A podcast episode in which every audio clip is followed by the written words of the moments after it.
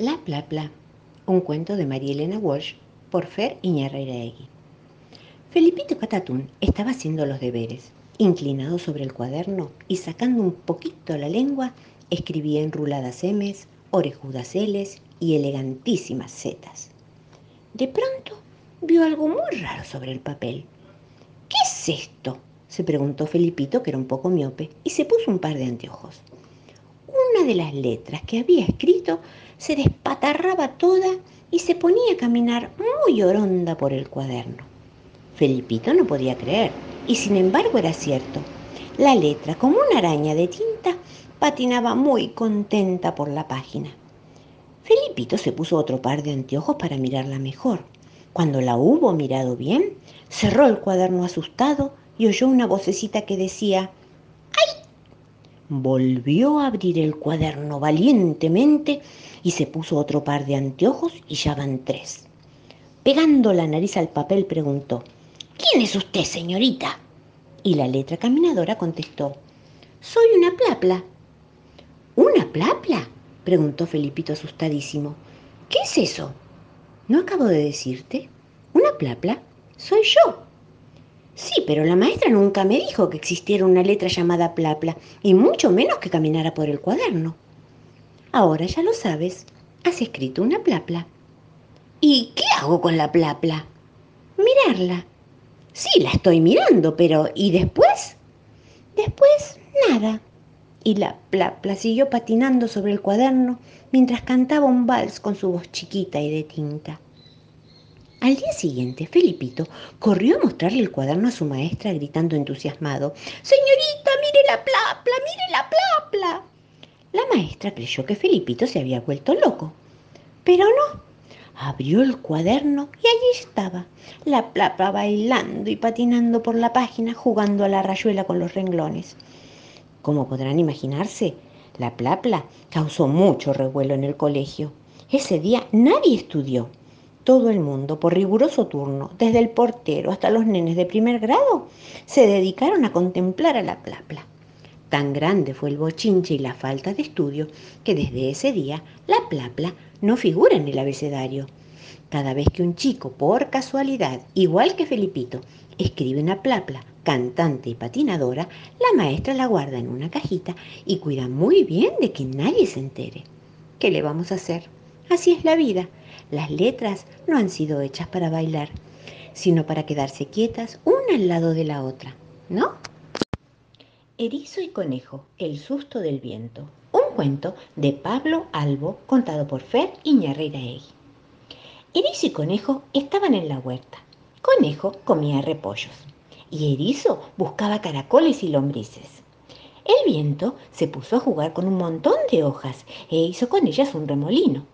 Conejo se asustó, gritó y dio un brinco y salió corriendo a meterse en el tronco hueco. Erizo no había visto el remolino, pero se asustó con el grito de conejo y lo siguió. ¿Qué pasa, conejo? ¡Ay! He visto un monstruo. ¿Era grande? ¡Uy! Más alto que vos y yo juntos, y sucio. Estaba lleno de barro y de hojas secas, y aullaba. ¡Uh! Como el viento. ¡Uh! El viento seguía jugando con las hojas por aquí y por allá. Algunas entraron en el tronco donde estaban escondidos Conejo y Erizo. ¡Uy! ¡Ahí viene! gritó Conejo y salió corriendo hacia la derecha sin mirar atrás. ¡Ay, ay, ay, ay, ay, ay! ¡Ay, socorro! gritó Erizo, que no llegó a ver nada, pero se asustó con los gritos de Conejo y salió corriendo hacia la izquierda, con todos los pinches de punta. Conejo corrió y corrió muerto de miedo. Con sus fuertes patas llegó lejos enseguida. Entonces se paró y pensó, Ay, pobre erizo, lo dejé con la bestia. Tengo que volver con él. Puede ser que necesite mi ayuda. Conejo volvió al tronco hueco, pero antes se revolcó en el barro para parecer más feroz y se ató a la cabeza dos ramas que parecían cuernos. Erizo corrió y corrió hasta que encontró un agujero donde esconderse. Entonces pensó, ¡ay, pobre conejo! Tal vez esté en peligro. Erizo volvió hacia el tronco hueco, pero antes se revolcó en un montón de hojas secas para que se le clavaran en las púas y agarró dos ramas para que parecieran garras. Sí, así. Conejo y erizo llegaron al tronco al mismo tiempo, cada uno de un lado. Erizo no reconoció a Conejo porque estaba cubierto de barro y hojas y parecía tener enormes cuernos en la cabeza. ¡Uh! ¡Uh! hizo Erizo para asustar. Conejo no reconoció a Erizo por las hojas que llevaba pegadas y por las ramas que parecían garras. ¡Grrr! ¡Grrr! dijo Conejo para asustar. ¡Uy! Erizo tiró las garras de mentira al suelo y salió corriendo hacia la izquierda, muy erizado. Al correr, las hojas que llevaba pegadas en sus púas se fueron cayendo. ¡Socorro que me come! Conejo tiró los cuernos falsos y salió corriendo hacia la derecha con un gran susto, sin mirar atrás. El aire le fue quitando el barro que tenía pegado. Ya sin disfraz, Conejo llegó a la otra punta del huerto y allí vio que algo llegaba corriendo.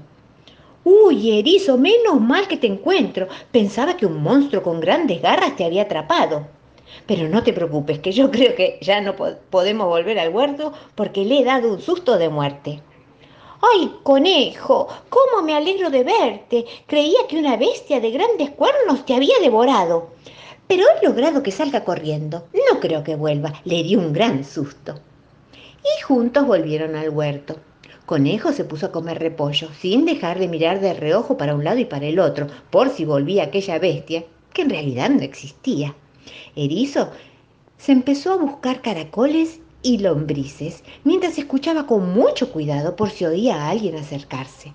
El viento seguía haciendo remolinos y moviendo las hojas de los árboles y el polvo de los caminos, pero como nunca se queda quieto mucho rato en un lugar, enseguida se fue lejos de allí y no volvió a asustar ni a erizo ni a conejo. Gisela de Cristal, un cuento de Beatrice Alemania, contado por Fer Iñarreiraegui. Un día, en una ciudad cerca de Bilbao y de Florencia, nació una niña de cristal. Era tan bonita con esos ojazos, tan perfecta con esas manitas, tan ligera y luminosa, pero tan transparente.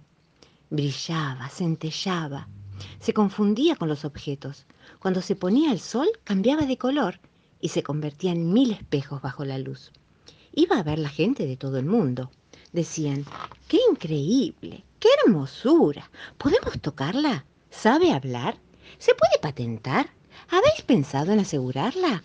¿Cómo la van a encontrar en medio de una muchedumbre? Pero ni a Gisela ni a sus padres les interesaba todo eso. A ellos solo les preocupaba una cosa. Mucho antes, Gisela se había dado cuenta de que sus ideas flotaban en su cabeza y se quedaban allí, suspendidas, como si fueran globos en el aire.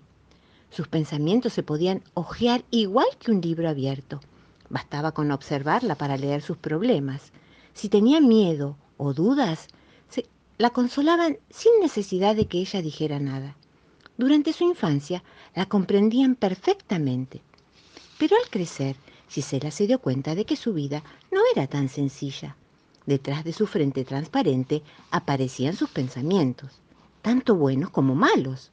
Los demás podían ver todo lo que ella sentía. Además, Gisela era increíblemente frágil. En cuanto estaba triste o enojada, se le rompía alguna uña o se hacía una herida en una pierna. La gente se enojaba con ella. Deja de pensar eso. ¿No te da vergüenza mostrar esas cosas tan feas? Hasta que un día Gisela se hartó. Gisela, tan ligera y luminosa, tan frágil y transparente, hizo su maleta, abrazó a sus padres y se marchó.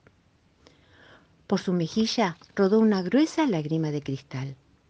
Pero en aquel lugar lejano le ocurrió lo mismo. Todo el mundo la evitaba y al cabo de unos días Gisela quiso marcharse de nuevo. Volvió a hacer la maleta y continuó el viaje. De ciudad en ciudad, de país en país, la despreciaban. Siempre era igual, hasta que un día se hartó de marcharse y de buscar su lugar en cualquier sitio. Y aquel día, aliviada, dio media vuelta y volvió a su casa aunque la verdad asusta y la gente prefiere ignorarla, en su casa Gisela viviría a partir de entonces tal y como era, ligera y luminosa, transparente y frágil, pero valiente. Sería por fin ella misma. ¿Dónde está mi tesoro? Un cuento de Gabriela Kesselman, leído por Fer Iñarriraegui. ¿Dónde? Un día, el pirata Brutus se despertó de la siesta. Tengo ganas de jugar con mi tesoro, exclamó. Tantas ganas tenía que se puso el sombrero al revés y saltó de la hamaca. Fue derechito a buscar su tesoro, pero no lo encontró. No estaba ni acá, ni allá, ni mucho menos en alguna parte. Así que Brutus se preocupó sin parar hasta que llegó al puerto. Subió a su barco pirata y navegó alrededor de la isla. Por fin se acercó a una orilla cualquiera y se bajó. Justo ahí, medio escondido en la arena, había un cofre chiquitito. Lo abrió de un soplido y adentro encontró un montón de caramelos brillantes, unas monedas de chocolate y una bandeja de masitas doradas. Esto no es mi tesoro, protestó Brutus. Y siguió caminando con pasos pesados. Dio la vuelta a una palmera, primero para un lado, después para el otro. Entonces, de la rama más alta cayó un cofre bastante grande. Brutus lo abrió con uno de sus gritos de pirata que destapan lo que sea. Metió la mano y sacó cocos de oro, ananas de plata y una entrada para ver el partido de los delfines contra las focas. Tampoco es el tesoro que busco, gruñó malhumorado, y eso que era fanático de las focas. Así que Brutus emprendió viaje nuevamente, cruzó la selva varias veces, porque se perdió, aunque era muy orgulloso y no le quiso reconocer a nadie, hasta que de repente tropezó con un loro parlanchín que le recitó una pregunta. ¿Qué es una cosa que empieza con T y rima contigo? El pirata no podía perder tiempo en adivinanzas, por eso acertó la primera y el loro le tuvo que entregar el premio, un cofre enorme, y también lo llamó aguafiestas, porque dijo que adivinar enseguida no valía. Brutus abrió el tesoro de un cabezazo y adentro vio las estrellas, la luna y un cubito de hielo para su chichón. A este tesoro ni lo conozco, se impacientó. Así que se alejó de allá corriendo, trepó una montaña de caracoles y algas hasta que alcanzó la cima y ahí, Debajo de una piedra descubrió un cofre gigante. Brutus lo abrió de una patada, con su pata de palo, claro. Y adentro estaba nada más y nada menos que el sol. Y de un rayo luminoso colgaba una etiquetita que decía, Señor pirata Brutus, este es el tesoro más inmenso que existe. No va a encontrar una oferta mejor. No me interesa para nada, chilló el pirata. Cuando digo mi tesoro, es mi tesoro. Quiero mi tesoro. Tantas ganas tenía de jugar con su tesoro que se enfureció y tanto se enojó que la isla tembló. Los peces perdieron algunas escamas, las olas creyeron que era la hora de la tormenta, hasta el sombrero que tenía puesto al revés salió volando. Al final, un lagrimón descomunal le resbaló por la mejilla tan triste se puso que casi inundó el mismísimo mar. Pero en eso... ¡Hola, papá! saludó la piratita bruta linda, chapoteando en la playa. Tesoro mío, se alegró Brutus, te estaba buscando. Y los dos piratas pasaron una tarde de lo más divertida jugando a los indios en su hermosa isla.